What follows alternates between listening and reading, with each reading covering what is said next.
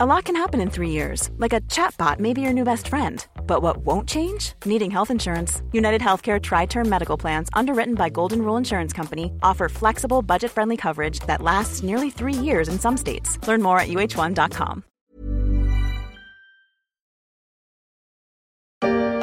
L'Américain était le premier occidental à lancer en juillet la dernière phase de son essai clinique. Moderna, doublé la semaine dernière par Pfizer et ses premiers résultats, rattrape son retard. Efficacité annoncée 94,5%. Ça paraît loin, mais c'était il y a un an. Les laboratoires faisaient la course sur les performances de leurs vaccins fraîchement développés. Dans le peloton de tête de cette prouesse, Moderna, l'un des deux, a avoir fait le pari de l'ARN messager. En cette fin d'année 2021, on a voulu dans la story revenir sur des personnalités marquantes de l'année écoulée. Et parmi elles, Stéphane Bancel, le patron de Moderna, restera sans doute comme l'un de ceux qui ont fait exploser les compteurs.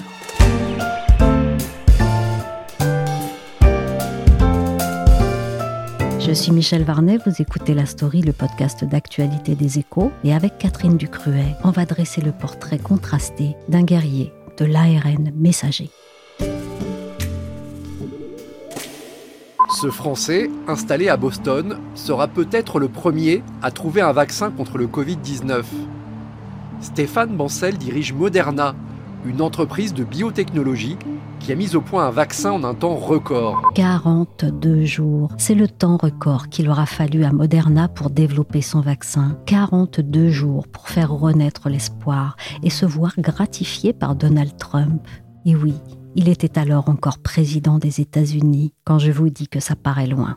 Mais revenons à la scène. Solveig Godluc l'a décrit dans un article. Je vous en lis l'extrait. Ça se passe le 2 mars 2020. Lors d'une réunion de crise autour de Donald Trump, le président américain a tourné en ridicule les grands laboratoires pharmaceutiques, trop prudents pour promettre un vaccin dans l'année. Vous me parlez en année et lui me parle en mois, a-t-il lancé en se tournant vers Stéphane Bancel, déclenchant quelques rires nerveux. C'est ce qu'on appelle une entrée en scène fracassante. Mais ce Stéphane Bancel, né à Marseille, qui est-il? D'où vient-il? Et surtout, comment se retrouve-t-il à Washington à la table de crise du président des États-Unis? J'ai posé la question à Catherine Ducruet. Elle est la spécialiste aux échos de l'industrie pharmaceutique. Alors Stéphane Bancel, euh, c'est un Français. Il a fait Centrale et il a un MBA de Harvard. Il a commencé chez Biomérieux en 1995 comme euh, directeur marketing et commercial au Japon. Ensuite, il a travaillé dans la production chez Eli Lilly avant de revenir chez Biomérieux comme euh, directeur général délégué en 2007. Pendant euh, les cinq années qu'il a passées à ce poste, les marches de Biomérieux sont beaucoup améliorées et euh, il est un peu devenu un personnage vedette.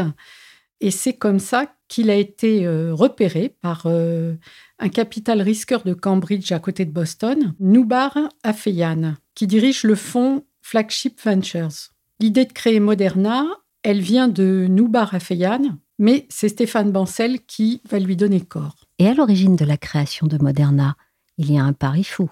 Quel est-il? Ce pari, c'est qu'en utilisant euh, l'ARN messager, on va révolutionner l'industrie pharmaceutique. Aujourd'hui, les médicaments sont de plus en plus euh, obtenus non plus par synthèse chimique, mais fabriqués par des systèmes vivants qui sont des bactéries, des levures, des cellules animales. Et donc, euh, l'idée de Moderna, c'est de faire produire par les propres cellules des malades les médicaments dont ils ont besoin en donnant les instructions pour cette production sous forme d'ARN messager. Alors c'est une idée qui n'est pas du tout nouvelle, euh, elle est dans l'air même depuis les années 90, mais l'ARN c'est une molécule euh, très fragile euh, et on n'arrivait pas à l'acheminer jusqu'aux cellules. On n'arrivait pas à trouver le bon emballage. Stéphane Bancel lui-même, quand on est venu lui proposer l'idée et le projet, n'y croyait pas. Et puis, malgré tout, c'était un défi énorme et je pense que c'est ça qu'il a tenté. Et justement, en 2013, Moderna a réussi à mettre au point des nanoparticules lipidiques qui ont rendu la chose techniquement possible. C'est une première étape importante, mais on est pourtant loin encore du Moderna d'aujourd'hui, non? De quelle envergure est l'entreprise à son arrivée et comment progresse-t-elle à partir de ce moment-là? Quand il arrive chez Moderna, c'est une toute petite entreprise. Il y a une poignée de salariés et, euh, comme dans beaucoup de biotech, euh, il y a de l'argent pour euh, faire tourner la société à peu près six mois. La société a été créée en 2010, lui, il est recruté en 2011, mais dès 2012, il va réussir à lever 40 millions de dollars, alors qu'il ne sait même pas s'il va surmonter les obstacles techniques qu'on a évoqués avant sur l'emballage de l'ARN et encore moins s'il pourra les tester un jour chez l'homme. Quatre mois après, non content d'avoir levé 40 millions de dollars, il convainc Pascal Soriot, un autre patron français très remarqué qui est à la tête à l'époque d'AstraZeneca, de signer un partenariat avec Moderna. Et là aussi, c'est un record, c'est un partenariat de 240 millions de dollars, alors qu'il n'y a toujours pas l'ombre d'un produit. À l'époque, il y a beaucoup de secrets autour de l'activité de Moderna. Et tout le talent de Stéphane Bancel, c'est d'arriver malgré tout à faire rêver ses interlocuteurs. Il n'y a pas de publication scientifique, il n'y a pas de brevet. Pourtant, il y parvient.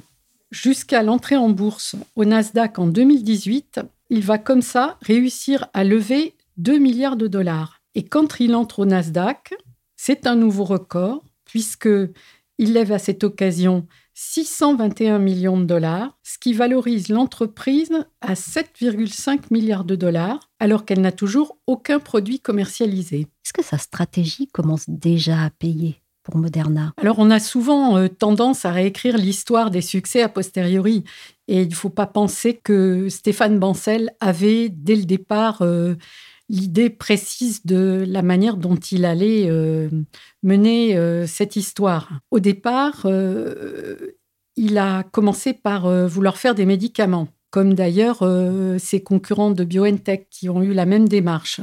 Et puis en 2014, finalement, il décide d'aller vers les vaccins. À l'époque, ça a déçu beaucoup de monde parce que euh, les gens pensaient que c'était beaucoup moins rentable que les médicaments, ce qui est le cas de manière générale. On a dit que c'était parce qu'ils n'arrivaient pas à produire les médicaments. D'autres ont dit que c'était surtout parce qu'ils pensaient qu'avec les vaccins, il arriverait à prouver plus rapidement euh, la faisabilité de sa technologie. Donc toujours est-il que il s'est lancé dans les vaccins et que début 2020, son projet le plus avancé était en début d'essai clinique de phase 2 et c'était pour un vaccin contre le cytomégalovirus. C'est un virus qui, s'il infecte les femmes pendant leur grossesse, peut causer des malformations importantes ou des problèmes chez les nourrissons. Vous le dites, Catherine, on est alors début 2020, mais ce qui arrive comme virus, ça va être d'une autre trempe, si je puis dire, d'une autre ampleur, non? Ah oui, là, on change complètement de dimension parce qu'il faut voir que le cytomégalovirus,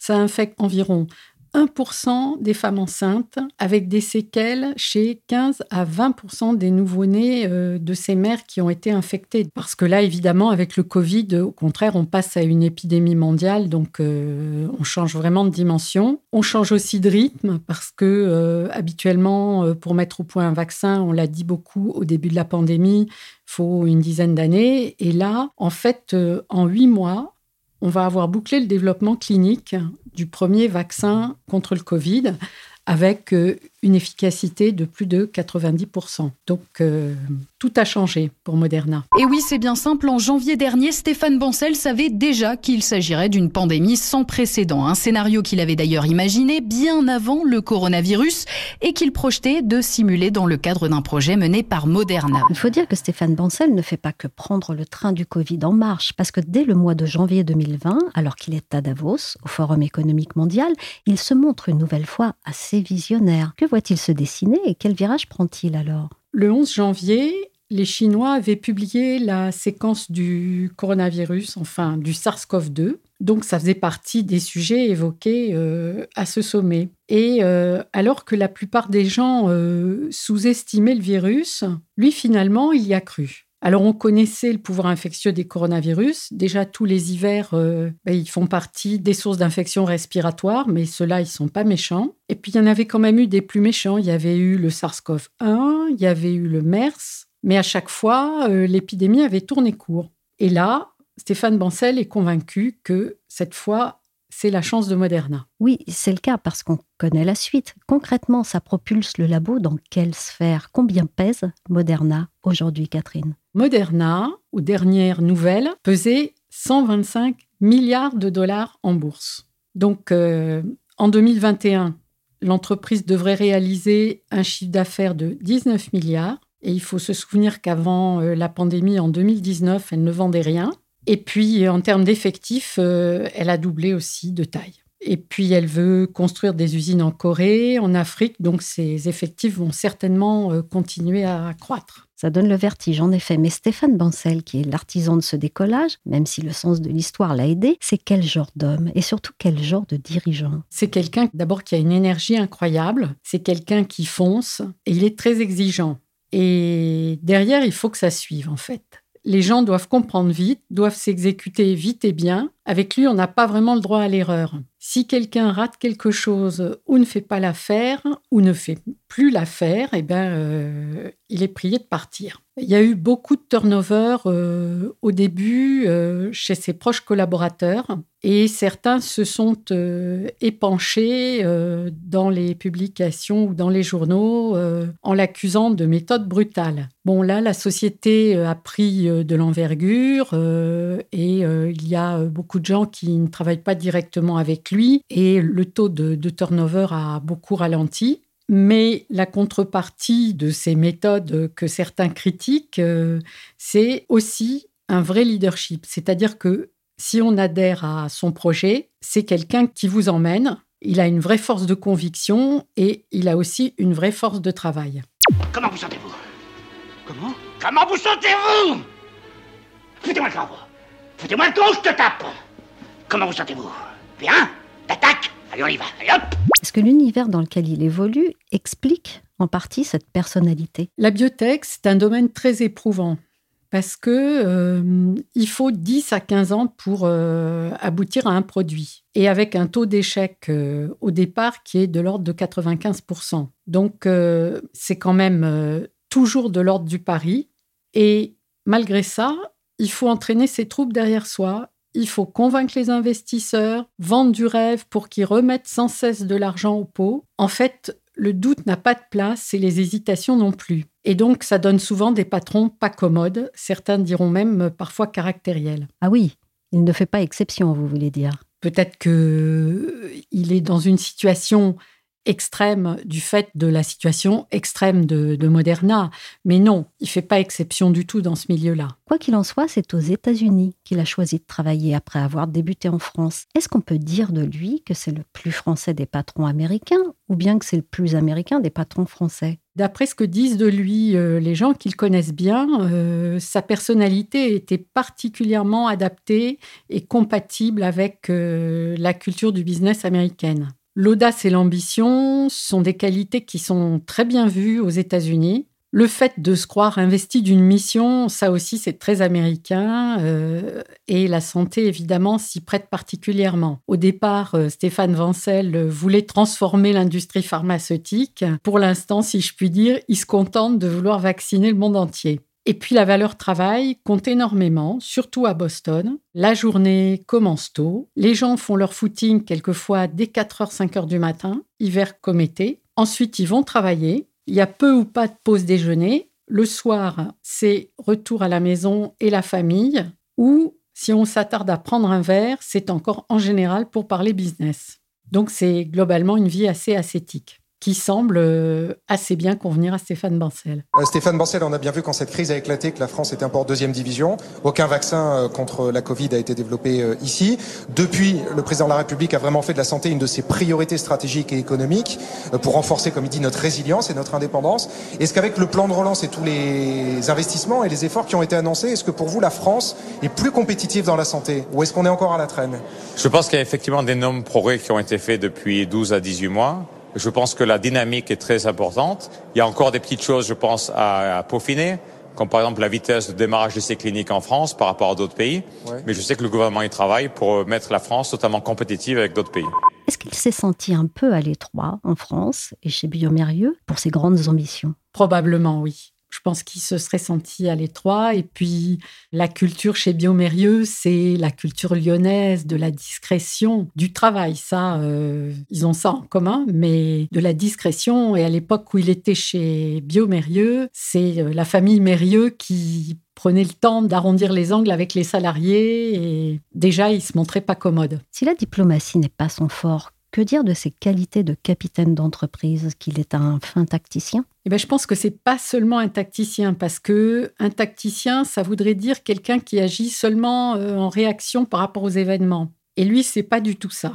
Je dirais plus que c'est un stratège, pas seulement parce que les échos lui ont décerné euh, le prix du stratège de l'année, mais parce qu'il me semble que ça lui correspond bien. C'est-à-dire qu'il a un objectif et que ensuite il met tout en œuvre pour y arriver. Ça ne veut pas dire qu'ils ne tiennent pas compte de la réalité ou des événements, mais ils les anticipent au contraire pour garder la maîtrise de la situation. Il y a plusieurs exemples qu'il montre. Déjà, la manière dont euh, il s'est saisi de l'opportunité de cette épidémie. La façon aussi plus récemment dont il a annoncé la construction d'une usine en Afrique au moment où les ONG euh, montaient au créneau pour dire qu'il fallait que les labos et les entreprises euh, abandonnent leurs brevets, ou encore ces derniers jours euh, sa réaction euh, face à l'arrivée du nouveau variant Omicron, où il a, euh, disons, en quelques jours, publié un communiqué avec une stratégie en trois points indiquant comment Moderna allait faire face à cette nouvelle donne. Et maintenant, Catherine, le défi n'est-il pas de se projeter dans un après-Covid, même si on n'en est pas encore sorti?